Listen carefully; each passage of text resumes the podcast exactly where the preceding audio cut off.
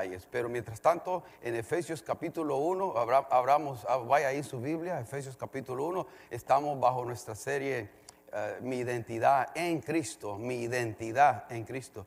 Es un poco interesante que, que estemos yendo sobre esta serie o sobre el estudio de la carta de Efesios, es un estudio es positivo, un estudio donde tenemos que ir a las palabras, estudiarlo con la ayuda del Espíritu Santo, nos dé las verdades que aquí encontramos y las riquezas que encontramos aquí en, este, en esta epístola, como se le llama también, o carta general, porque fue una carta que circulaba en toda Asia. Eh, hay que recordar que la palabra en Éfeso no está en los mejores manuscritos, pero eh, por eso podemos también aplicarla con facilidad para nosotros, ¿no? Eh, a los santos y fieles en Fresno los que estamos ya en Cristo Jesús. Pero estaba pensando de que, hablando de la identidad en Cristo, qué irónico que estemos hablando de esto o, el tiempo de Dios es apropiado, porque cuánta confusión hay en cuanto a la identidad del ser humano hoy en día. Eh, los, géneros hombre y mujer ya, ya, ya no son dos géneros, son cientos de géneros que está redefiniendo la identidad del ser humano. Eh, si usted va en Facebook, hay, hay cientos de, de género supuestamente ahí, ¿no? Que usted puede escoger. Y de hecho había un hombre que, eh, una mujer, mejor dicho, que ahí en España, esto es real, ella cambió su identidad por mujer a una cebra. Y quería que le legalizaran y que le aceptaran como su papel y dice, yo, yo me siento cebra. Entonces quería que le legalizara el gobierno. Y puesto que las la irracionalidad de todo esto, tienen que hacerlo porque así se siente ella. No lo define la biología, la fisiología, lo define cómo se siente. Entonces le tuvieron que poner, usted es una cebra. Espero que no encuentre un león que lo siga por ahí. Pero, pero después que le, dieron la identidad de cebra, tiene que, quiso ella, pues soy cebra, quiero, quiero que me acepten en el zoológico. Si la quiere ir a ver, está en España. Miren dónde está. Nos apartamos de la palabra de Dios.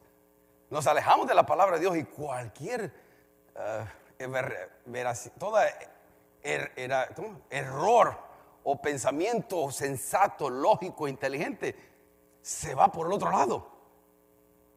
Pero eso es extremo y es fácil perdernos en nuestra identidad en una situación así, decir, ¿qué, ¿qué le pasa? Pero nuestra identidad, ¿cómo acerca de su identidad como hijo de Dios o como hija de Dios? ¿Cómo está? ¿Cómo estamos como hijos de Dios? ¿Estamos bien sólidos, seguros de que somos hijos de Dios, de que pertenezco a Dios, que soy he sido adoptado por Dios y que no ha habido no no va a haber nada ni nadie que cambie eso en mi vida? Y otra cosa, ¿en qué estoy poniendo mi mi sentido de contentamiento, mi sentido de felicidad y de alegría en las cosas, en mi posición de trabajo, en la casa que tengo, en qué carro manejo.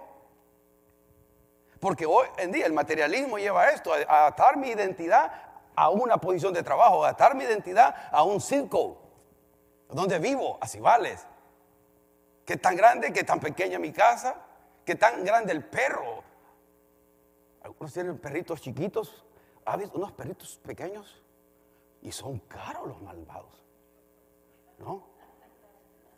Algunos, yo tengo, nosotros tenemos, es, mi perro, pero no es mi perro, porque lo tenemos cuidando por mí, pero un perrón así blanco.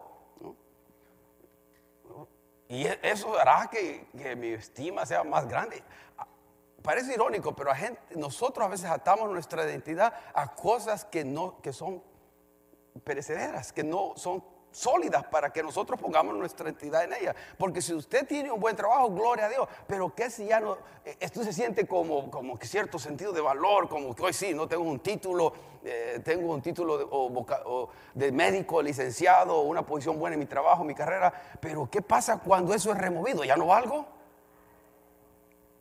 ¿Qué pasa cuando ya no tengo la casa? Ya no tengo el carro. Ya no tengo valor. Y eso es lo que les quiero que a través de esta serie cada vez nosotros estemos más seguros que nuestra, identidad en Cristo, nuestro valor en Cristo debe, él, debe ser el que maneje mi nivel de seguridad y confianza y de paz. No lo que tengo o no tengo. Porque porque esas cosas son removibles, todas esas cosas se van a quedar, se van a quemar. Si lea primero Pedro, todas esas cosas se van a quemar un día. Mire, este, este saquito se va a quemar. ya no me cierra. Yo creo que el suéter. Sí cierra, sí cierra, por fe. Pero bueno, hablando de la identidad, no abramos nuestros ojos porque están atacando su identidad, su identidad como mujer, su identidad también como hombre, pero también el, sistema cultural nos ataca en nuestro valor, en nuestra estima, en nuestra identidad como Cristo, con toda la materialización que existe. Y tengamos cuidado. Nada malo hay en la obtención de una buena casa, de buen carro, de buen trabajo, todo eso es sumamente bueno y bendición. Pero Dios dio, Dios quitó. Mi identidad sigue estando en Cristo.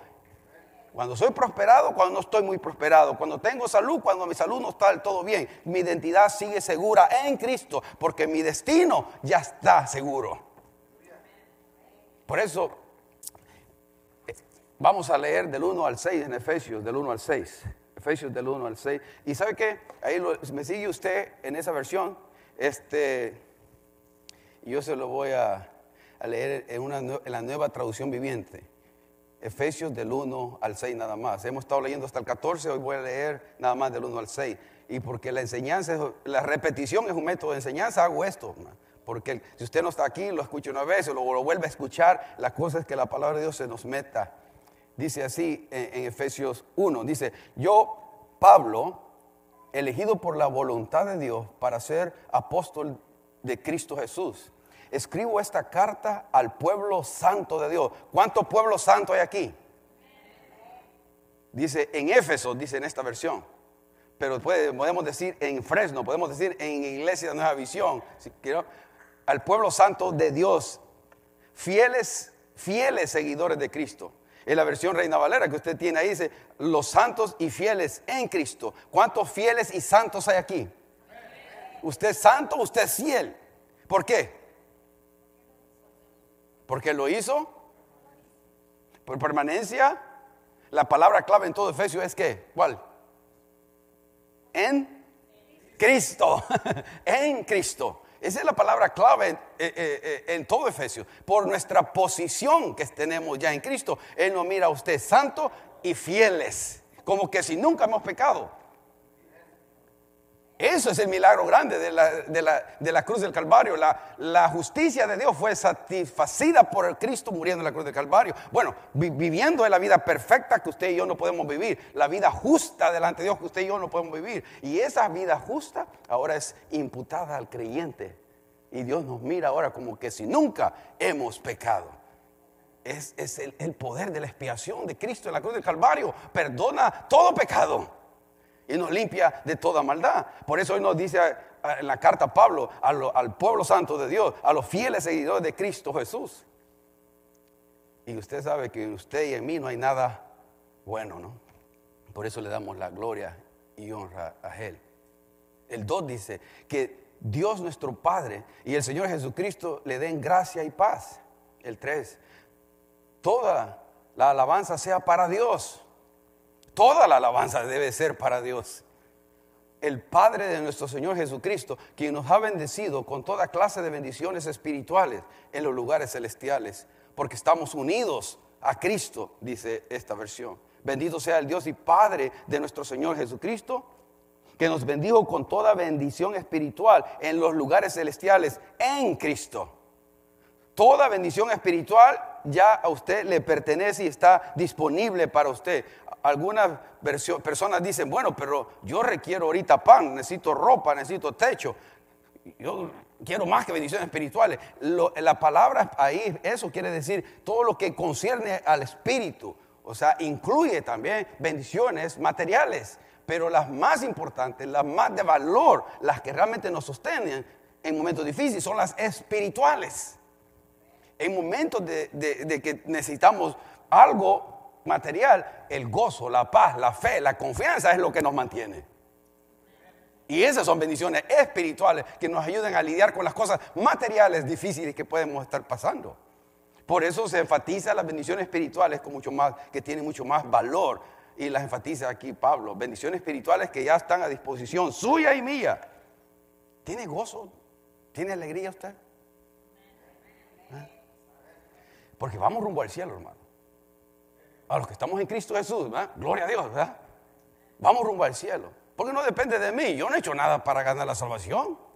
Si, si yo hubiese hecho algo, pues sí, si o estuviera haciendo algo, pues sí, me tuvieran que ver la cara un poco cansada porque estoy esforzándome para ir al cielo. Quiero ir al cielo. no, no, ya está hecho. Voy al cielo por la obra de Cristo Jesús en el cruz del Calvario. He depositado mi fe en Él, me he arrepentido de mis pecados, de mi maldad, de todo lo inicuo y malo y perverso que, que, fui y que a veces también todavía soy. Necesito la gracia de Dios. Y qué lindo es saber que la misericordia de Dios son nuevas, ¿qué? Cada mañana. Cada mañana.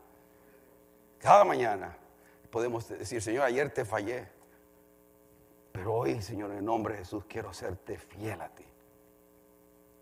Ah, decía alguien, cuando el diablo le te, venga a tentar hoy, dile, mañana, ven, mañana voy a ceder. Y cuando venga el día siguiente, te dije que mañana. Piénsela. Versículo 4 dice, incluso antes de haber hecho el mundo, Dios nos amó y nos eligió en Cristo. ¿Para qué nos eligió? Para que seamos qué? Santos e intachables a sus ojos. En Cristo nosotros somos santos e intachables. En la versión Reina Valera, santos y sin mancha delante de Él. ¿Santos? ¿Santos? ¿Cuántos vieron algo sucio en esta semana? ¿Sin mancha? ¿Cuántos dijeron algo erróneo en esta semana? ¿Eh? Pero Dios dice, nos mira a nosotros santos y sin mancha. Porque Él, desde antes de la función del mundo, antes de que Él creara todo, todos los que estuvieron en Cristo Jesús, Él iba a hacer que fuésemos eso, santos y sin mancha, por su obra en la cruz del Calvario, por su sacrificio por nosotros, por su muerte, pero así también por su resurrección, porque Él venció la muerte y venció al pecado al resucitar el 5, y es el versículo que vamos a estar viendo un poquito en esta mañana, dice, en amor, habiéndonos predestinados para ser qué? Adoptados hijos suyos, hijos suyos, por medio de Jesucristo, según el puro afecto de la voluntad. En la versión esta dice, Dios decidió de antemano adoptarnos como miembros de su familia al acercarnos así por medio de Jesucristo. Eso es precisamente lo que él quería hacer y le dio gran gusto hacerlo. Me encanta eso. Le dio gran gusto hacerlo. Nos los ha predestinado, lo decidió de antemano. Y vamos a ver esa palabra más cercanamente en el 6. ¿Para qué? De manera que alabamos a Dios por la abundante gracia que derramó sobre nosotros, los que pertenecemos a su Hijo amado, para la alabanza de la gloria de su gracia para la, de su gracia, de su gracia. Somos salvos por gracia, con la cual nos hizo aceptos en el amado. Hoy le pertenecemos a Él, a Él completamente. quiero comenzar con este pensamiento para comenzar a pensar en esto de la, eternidad, porque el mensaje de esta mañana le he puesto, le he puesto así, hermano, en Cristo mi destino está definido. En Cristo mi destino está definido. Ya está definido. El que está en Cristo, su destino ya está definido. Eh, su horizonte, como dice proizo, la palabra predestinación, ya está definido, ya está establecido, ya está limitado, marcado el que está en Cristo. Pero quizás haya una persona que dice, ¿cuál es mi destino? ¿A dónde voy a ir si muero? La dirección más importante que usted tiene que estar seguro es la dirección donde va a ir después de esta vida. No donde vivo ahorita. La dirección más importante de, un alma, de un ser humano, es dónde va a ir después que muera. ¿Dónde va a pasar la eternidad? Y, la Biblia habla de dos lugares, el cielo y el infierno. Yo no creí eso. La palabra de Dios habla de dos lugares. Uno de alegría, de gozo eterno, permanente, y otro de dolor y de crujir de dientes y de muerte eterna. El hombre tiene que decidir a cuáles de estos dos lugares o la mujer va a ir. ¿Dónde va a pasar? Oh, no tengo dinero para la renta, no tengo dinero para el carro. Hermano, lo más importante es dónde usted va a pasar la eternidad. Tiene que asegurar eso. Porque si va, ¿qué importa que lo tenga todo en este mundo? Jesucristo dijo eso, ¿no? Y si va a ir al infierno. Entonces yo le diría el consejo, dele duro la hilacha, ora. Así se dice, ¿no? dele duro a la hilacha hoy, dele duro a la carne hoy, adultere y dele vuelta a fornicación y a las cochinadas peores que usted le imagine, porque el ser humano puede crear y hacer cualquier cosa. Hágalo, porque después le viene una muerte eh, consciente eterna en el infierno. Consciente.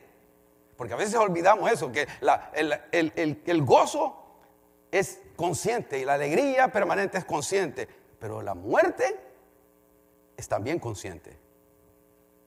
Y vas a ver las decisiones que tomamos en este mundo temporal y pasajero de, de 80, 90, algunos tomando muchas vitaminas y sábila llegan a 100.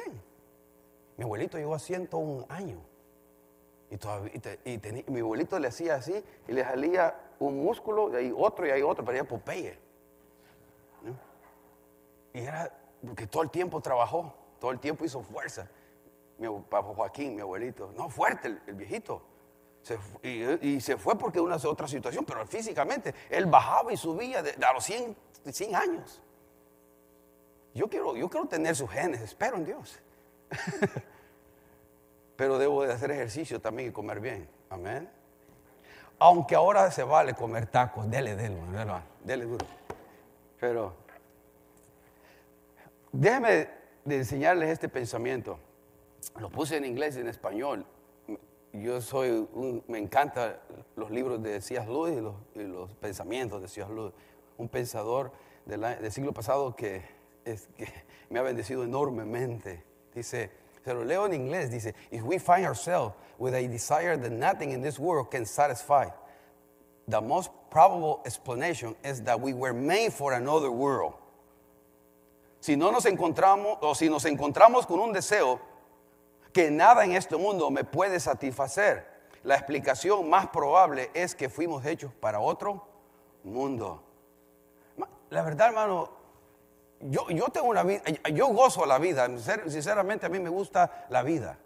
Me gusta eh, de repente los sábados ir a correr y, a ver el aire libre, aunque a veces no puedo por una situación u otra, pero, pero me encanta ver el aire, como ahorita las mañanas, qué linda está, ¿no? Qué bonito, frío y, y, disfruta uno. O comerse una hamburguesa de line now, double, no, animal style, ¿no? Ah, comer, comer, algo rico. Yo disfruto la vida, hermano. A, mí me disfruto la vida, me encanta la vida.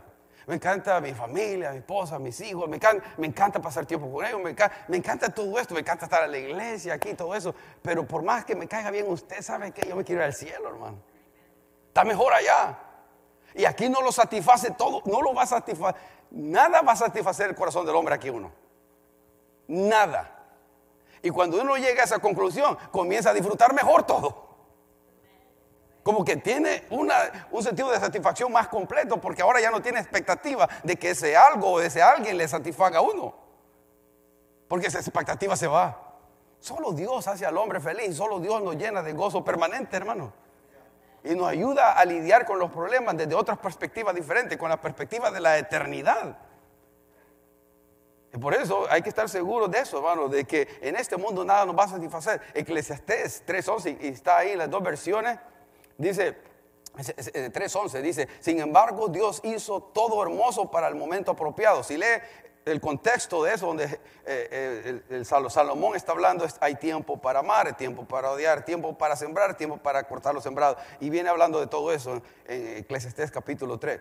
Pero llega este versículo, el 11, Y dice, sin embargo, Dios lo hizo todo hermoso para el momento apropiado. Todo tiene su estación, pues todo tiene una, estación. Y usted estará ahorita en una, ¿no? Eh, en una estación de su vida. Pero dice, mire lo que, lo que a mí me interesa en esta mañana.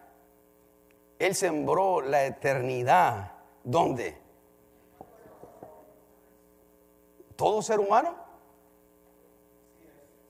Todo ser humano. Sembró el deseo. Eh, sabemos, queremos que hay algo, hay algo más de esta vida. Él sembró la eternidad en el corazón humano. Pero aún así el ser humano no puede comprender todo el alcance de lo que Dios ha hecho desde el principio hasta el fin. Y en la Reina Valera dice, todo lo hizo hermoso en su tiempo y ha puesto eternidad en el corazón de ellos, en el hombre. Sin que alcance el hombre a entender, no, tenemos una mente muy finita nosotros para entender la obra de Dios, de todo lo que hizo desde el principio y todo lo, que viene después de, de, lo que aquí va a acontecer en la tierra, ¿no? En su venida y todo eso. Entonces podemos estar seguros de que en el corazón nuestro hay un deseo intenso de que haya algo más de esta vida. Ah, tiene que haber algo más. ¿Saben por cuál yo, que vine al Señor? Es la esperanza, el deseo intenso. No puede hacer que todo lo, lo que estoy viviendo en este momento sea todo yo estaba yendo al, college, East LA College, estaba estudiando, había terminado ya todas las clases ahí, me iba a, a pasar a la UCLA, estaba con esta cosa, o me iba a ir para, para Canadá becado, ya tenía todo esto, estaba listo, pero mi corazón estaba completamente vacío completamente vacío y miserable, que era suicida y nadie me miraba. Si usted me, me miraba, miraba normal, pero yo estaba muriendo internamente. No le encontraba sentido y propósito a la vida. Nada me alegraba. Todo lo, tenía superficialmente, actuaba, pero realmente estaba muriendo internamente. Porque no, no puede ser que sea todo esto. ¿Por qué? Porque estando en el marxismo, leninismo, yo me hice ateo y pensaba que yo era ateo y decía, gracias a Dios que soy ateo. Gracias a Dios que no creo en Dios. Entonces vino un vacío y un sentido de, ay, ¿qué, pasa después de? Todo es esto, trabajar, comer, ir a la escuela, estudiar, casarme, tener hijos y, después más. Carro, todo, me muero, me retiro y me voy. ¿Eso es todo? O sea, todo eso tiene su lugar de, bueno, pero eso es todo. Para eso estamos viviendo, solo para lo, pasajero, para lo temporal. Nada para lo eterno, nada para eh, hacer tesoros en los cielos, nada para, realmente que cuando lleguemos allá delante del trono de, de, Dios, delante de Cristo, nos den corona, premios de, por nuestro servicio aquí en la tierra. Todo es para mí. Por eso me, puse a pensar yo y hacerme unas preguntas. ¿Para qué Dios puso eternidad en el corazón del hombre? ¿Se ha puesto a pensar usted eso? Entonces, ¿para, qué lo puso? ¿Para qué puso ese, ese, ese, ese deseo en nosotros de querer tener vida más allá de esta? Y ¿sabe qué? Y eso se manifiesta cuando nosotros estamos viendo una película. ¿Cómo le gusta a usted que terminen las películas? Un final feliz. Estamos bien programados para que sea querer, deseamos que las películas terminen felizmente. Si no termina felizmente, ¿cómo termina usted? Todo triste, no se siente un malo, sabor, ¿no? ¿Qué pasó aquí? O sea, no, como que eso no va. Una película de Batman que termina mero como ambiguamente, como que no sé si termina, si él venció o no venció, me quedé yo. ¿Qué pasó aquí? No, no me gustó. Nosotros estamos programados para, para un final feliz. Dios quiere eso. Dios desea eso. Y eso, por, eso digo, ¿por qué, ¿por qué, tenemos todo esto acá? Todo ser humano está, tiene eso. No hay nadie que lo pueda hacer, a menos que tenga una enfermedad mental. De alguna clase. Pero de ahí, todo ser humano puede ser consciente de esto. ¿Será que Dios está altamente interesado en que el hombre viva eternamente, hermano? ¿Será que Dios quiere que vivamos eternamente con Él? Jesucristo dijo, yo vino para qué? Dar vida y vida. Él vino para darnos vida. Y está hablando de refiriéndose a vida eterna, vida con propósito, vida con sentido.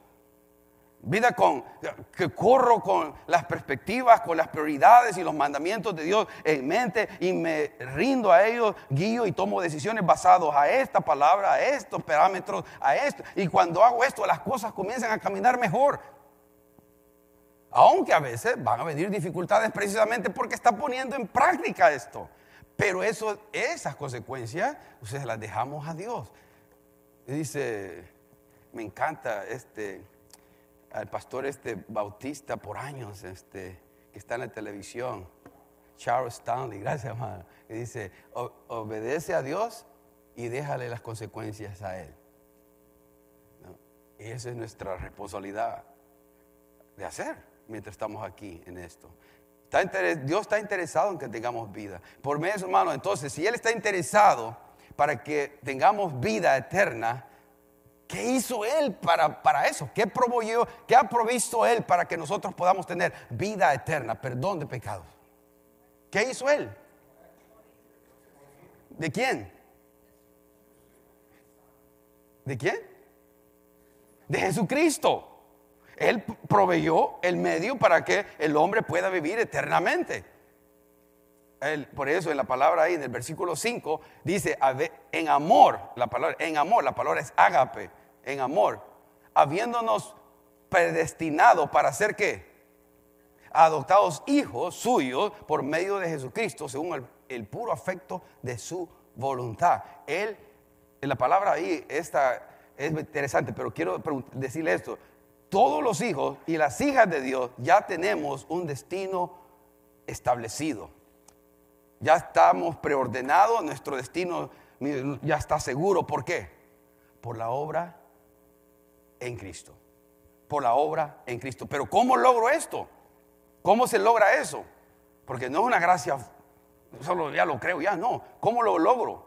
Fácil, hermano. ¿Cómo usted vino a Cristo? Ayúdeme. ¿Confesando qué? Confesar primero nuestros pecados. Lo primero que tenemos que reconocer es que somos qué?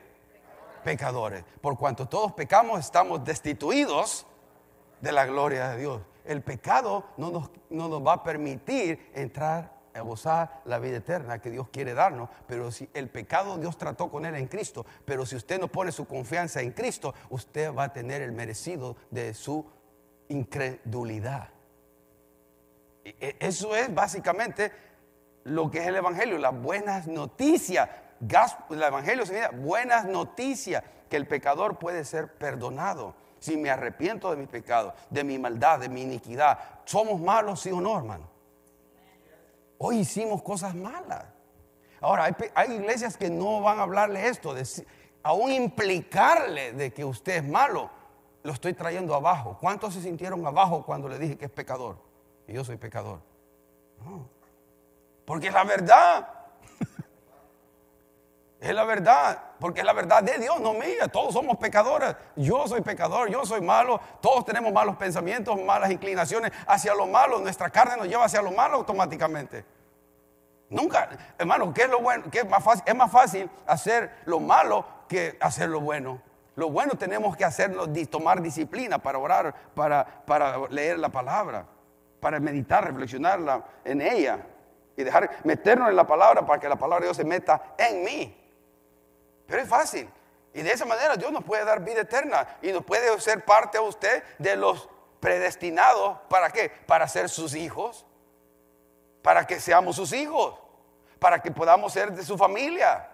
Por medio de Jesucristo, Dios provió el medio. Él lo quiso hacer así. El medio que Él lo hizo hacer. La cruz de Cristo nos da la provisión a nosotros para que si nos arrepentimos nos pone dentro de la predestinado, lo pone dentro de los escogidos para que podamos tener la adopción de hijos y la adopción de ser pertenecientes a Él, que Él lo escoja. Y él, para que Él lo escoja, el Espíritu Santo tiene que iluminarle. Y el Espíritu Santo habla a cada uno y nos dice, eres pecador, necesitas un Salvador. El Espíritu Santo nos ilumina de esa manera, pero muchas personas hacen esto, ¿no? Bla, bla, bla, bla, bla, bla, bla.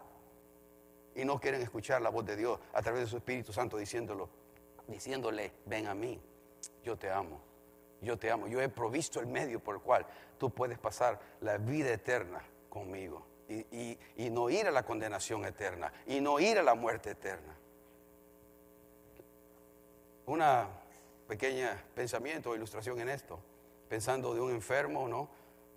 Si alguien está muriendo de una enfermedad terminal, hermano, si alguien está muriendo de una enfermedad eh, eh, supuestamente sin cura, alguien encuentra la medicina, la cura, y usted está muriendo o alguien está muriendo y le ofrece la, le ofrece la cura, la, medicina, el antídoto, todo lo que quiera llamarle, y la persona que se está muriendo rehúsa tomarla, ¿por qué murió esa persona?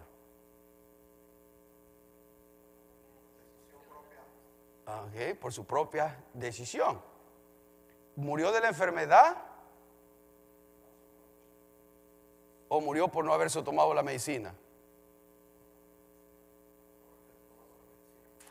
Exactamente, porque la, la cura, la medicina estaba disponible. Y él decidió no tomarla. Dios es como el médico que le ofrece la medicina. si te tomas esto, puede ser sano. Puede ser salvo. Yo proveo la medicina, pero la persona decide tomarla o rehusar la medicina. Es, es, pero el que decide tomarla, ah, le puedo ir a decir, qué bien que tomaste la medicina, eres el hombre más sabio que podemos hacer alarde de eso porque yo decidí tomarme la medicina. Porque de todas maneras yo ya estaba qué? muerto. Ya estaba desahuciado. No hay crédito alguno al enfermo que simplemente hace tomarse la medicina. Pero Dios provió el medio para que sea sano. Dios provió el medio para que pueda ser salvo. Pero el hombre, en su ahí donde entra el libre albedrillo, decide si se toma la medicina o no tomarse la medicina. Dios está hablando a cada ser humano que venga a Él. Todos quieren que venga a Él. Dice, Dios no retarda su venida como muchos la tienen por tardanza, sino que está deteniendo todo esto para que, para que muchos, ¿no? Vengan al arrepentimiento, se arrepientan. Y eso es lo que Dios está haciendo hoy en día. Si usted toma la medicina, gloria a Dios. La gloria es para el que proveyó la medicina. Siempre, porque nosotros estábamos muertos en nuestros delitos y pecados. Estábamos muerto, pero no quiere decir inhabilidad para responder de que reconozco yo que estaba muerto, que me estoy muriendo, porque yo tuve que darme cuenta que me estaba muriendo. Me acuerdo en, un, en, un, en el parque donde yo iba y me parqueaba y, yo, me sentía morirme y me sentía tan vacío y que me ponía, le pegué al, le pegué al carro el techo, le pegaba los timón, me sentía desesperado y, y yo me sentía tan vacío y le decía, si existe un Dios, ¿por agárrame pues, ¿dónde está Dios? Y al fin, en esos días llegó alguien a compartirme del Señor eh, a la casa y me recuerdo que eh, la última salida que tuve yo con una muchacha del mundo que no era creyente, fuimos a ver Purple Rain, ahí en los estudios universales. Y esa fue la última salida. Antes de que yo saliera con alguien así, e, esa persona había venido a mí, el hermano médico, ya está con el Señor, me compartió del Señor. Y él me decía, eh, eh, tú ya, muchacho, ya tú estás listo. Porque yo en mi corazón, yo estaba, estaba recibiendo todo lo que él me estaba compartiendo del perdón en Cristo. Estaba recibiendo, estaba recibiéndolo. Y él sentía que en mi espíritu había algo ya. Yo le dije, ¿sabe qué? No lo voy a hacer ahora porque me voy a ir a ver la película. Pero lo, voy a hacerlo esto. Sé que esto está haciendo algo en mí. Y fui al cine fue la, la película y ni miré la película, mi, mente estaba solo pensando en, cosas que Dios estaba poniendo en mi mente. Y, regresé de la película pensando y pensando y pensando, hasta que después a la semana fui a bailar y ahí mismo Dios me llamó, me dijo, ya no pertenece aquí. Yo no estaba en ningún servicio. Aquí usted está en servicio, hay música, hay todo. Yo estaba, había salsa, cumbia, había merengue, había de todo. Eh, bueno, ahí en el Bahía de Los Ángeles. Eso estaba haciendo yo alrededor de amigos. Y, en, la, voz del Espíritu Santo me dice, tú ya no perteneces acá. Eso fue lo que sentí en mi espíritu, no una voz audible, no, pero sentí eso y, en mi espíritu y como que algo cayó de mis ojos. Nadie estaba haciendo la invitación y con música de fondo. No, nada. yo vine y me rendí al Señor y dije, si tú no me salvas, yo me muero. Porque el Espíritu Santo me estaba llamando. Ahora, yo pude haber dicho, sigo como quiero. Sigo como quiero y quizás yo ya no estuviera acá, estuviera, eh, estuviera, pues, a ver, no, sé, creo que quizás estuviera en el infierno, si me hubiera muerto porque no quería nada con Dios, pero quizás estuviera, no, mal. No fuera el marco, el que Cristo ha hecho. Y usted puede ver su propia vida. ¿Quién era usted antes de Cristo? Antes de estar en Cristo, ¿quién era usted? Póngase a pensar en eso. Tiene que tener un antes y un después de Cristo. Tiene que haber una marca de una vida diferente si está en Cristo. El Cristo tiene que impactar la vida del ser humano, hermanos. Si Cristo está verdaderamente controlándonos por medio de su palabra, mis decisiones, todo tiene que impactar mi vida, cómo vivo la vida. Porque si no, solo me llamo cristiano, pero realmente no soy cristiano. Tengo que vivir los principios de la palabra, no como ahora. Mucho, todo el mundo se llama cristiano, hermano. Todo el mundo se dice cristiano. Pero si somos seguidores de Cristo realmente, estoy, am I, following Christ? Estoy siguiendo a Cristo eh, para que Él sea mi maestro, mi amo, el que da las órdenes es Él y yo hago lo que el me amo dice. Pero es diferente como vivimos ahora. Ahora tomamos decisiones solo basado a la, a, la, influencia del mundo, a la influencia del internet, la influencia de las redes sociales y nos apartamos completamente de lo que es la voluntad de Dios, como hijos de Dios. Y más ahora, hermano, que estamos viviendo en un mundo tan tan difícil de distracciones. Hay demasiadas distracciones hoy. Muchas distracciones. Y las distracciones todo lo que hacen es dejarlo más vacío a uno. Nada malo en distraerse un poco, nada malo en ver una película, nada malo en hacer algo para, para es saludable, es más, hágalo. Pero a veces tenemos demasiadas expectativas de eso y, y, se vuelve nuestro estilo de vida de siempre de eso. El estilo de vida del creyente, del cristiano, es estar en la iglesia, servirle con sus dones y talentos tenemos habilidades, tenemos recursos que tenemos que poner a disposición del rey. Y decir, Señor, aquí está, tú eres mi amo, tú haz conmigo, eh, con lo que tú me has dado, lo que quieras, te pertenece a ti. Yo, todo, yo y todo lo que tengo le pertenece a Dios. Pero ese tipo de señorío del cristiano hoy en día, desgraciadamente, se ha perdido ese fervor.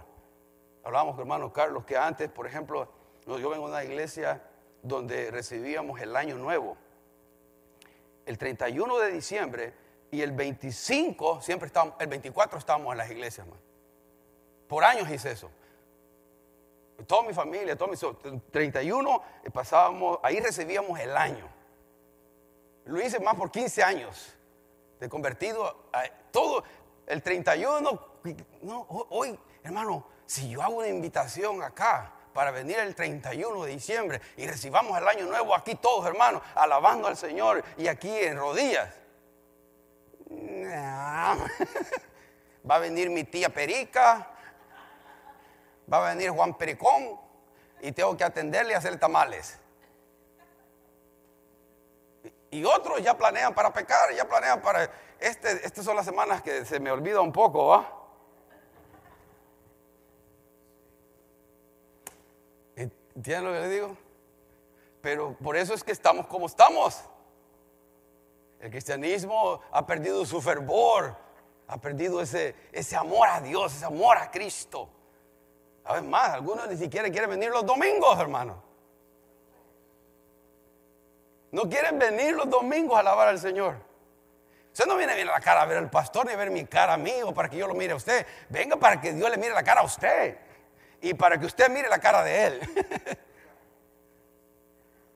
Porque eso le va a hacer diferencia en su vida. Pero hablando de esto. Si estamos agradecidos porque estamos en Cristo, porque mi destino ha sido ya preordenado, predeterminado, y tengo una, una seguridad de que si muero hoy voy con, el Señor. Si muero, no pasa nada, estoy bien. Imagínense, qué bueno sería venir a alabar al Señor aquí, al Señor y a la iglesia donde usted vaya, a alabar al Señor con regocijo, con gozo, con fe, a servirle a Dios, porque Dios lo hizo todo en mí.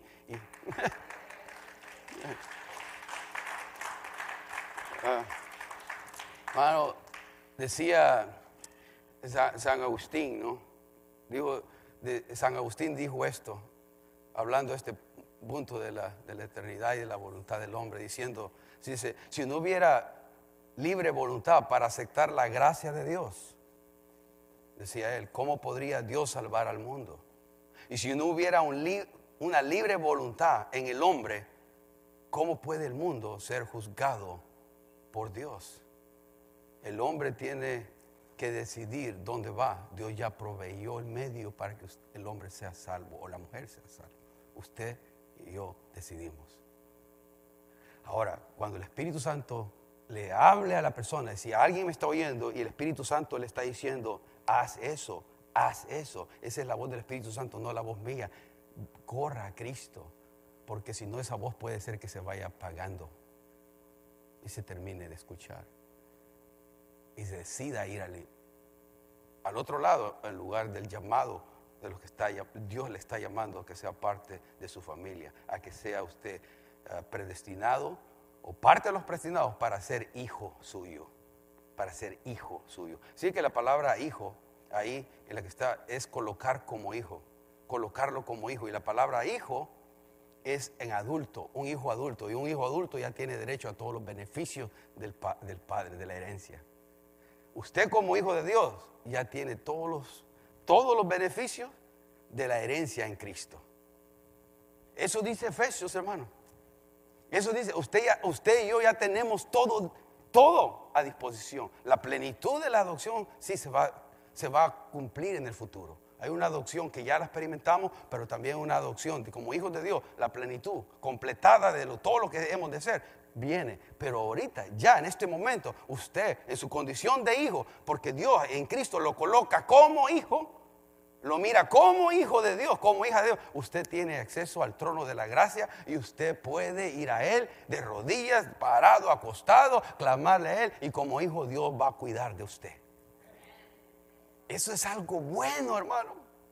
Tener el Dios grande, todopoderoso a disposición nuestra, el, el, creador, el creador de los cielos, de la tierra, de lo que vemos y de lo que no vemos, esté a disposición de sus hijos. El que creó el universo. hace años yo pensé en un video ¿no? de cómo es la magnitud, la magnificencia de toda la creación de Dios, el universo, la galaxia, la Vía Láctea y todo esto. Cuando hacemos eso y, y la cámara se va alejando y va alejándose y va alejando, es infinito la creación de Dios. Y nosotros nos creemos mucho. Yo manejo un Mercedes-Benz. Imagínense. No somos nada. Pero no, no, no, si tenemos algo bueno nosotros los seres humanos, rápido nos a, la, a la arrogancia entra, ¿no? Yo, ¿quién lo logró? Yo lo logré. Y por eso a veces la salvación queremos hacerla de esa manera. No, la salvación es un regalo de Dios. Nada, no podemos ganarla, no podemos merecer, no la merecemos en absoluto. Somos colocados como hijos, somos parte de su familia, somos escogidos y somos predestinados y somos adoptados como hijos en el amado, en Cristo Jesús. Si usted eso quiere, Dios se lo da. Si no quiere, no lo, puede, no lo va a tener.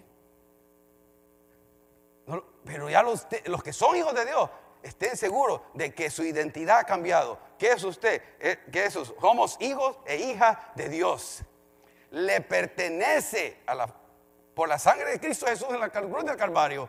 Usted y yo ya le pertenecemos. Él nos compró con su sangre. Ahora yo soy su hijo y su hija. Camine con confianza, con seguridad. Ahora, cuando usted vaya a aplicar un trabajo, Señor, yo soy tu hijo, yo soy tu hija. Señor, en el nombre de Jesús, aquí está, doy esta aplicación. Si este trabajo es para mí, no hay nada ni nadie que me lo quite porque soy tu hijo, tu hija. Quiero una, algo. así, es que, hermano, cuando hacemos eso, usted dice, eso es arrogante. No, eso es creerle a Dios. Quien, quien, dice que usted y yo somos en Cristo. Si eso no fue barato lo que hizo Cristo en la cruz de Calvario para lograr eso en usted y en mí. Socó el sufrimiento, su dolor. Y no estoy hablando de prosperidad, de la doctrina de la prosperidad. Estoy hablando de su situación como hijo y de Dios. De que en su posición usted va al Padre y le dice, Señor, aquí está. Y si no es de mí, y si no es para ti ese trabajo, está bien, ni lo quiero porque no es para mí, pero aquí voy a otro y aquí voy a otro. Una puerta se va a abrir. ¿Por qué? Porque Dios va a tener cuidado de sus hijos y tiene cuidado de sus hijos. Es cuestión de caminar en fe como en esa posición de hijo, en esa posición de que somos hijos suyos. Por eso en Efesios va a encontrar tantas, tantas cosas más. Y me, me, fascina a mí porque en cada cosa que nos viene diciendo, siempre termina Pablo diciendo, como el 5, por ejemplo. Bueno, leamos desde el 3 de nuevo y con esto vamos a ir terminando. Dice, bendito sea el Dios y Padre de nuestro Señor Jesucristo, que nos bendijo con toda bendición espiritual. Mire, nos bendijo tiempo pasado, ya está hecho eso con toda bendición espiritual en los lugares celestiales. ¿En dónde?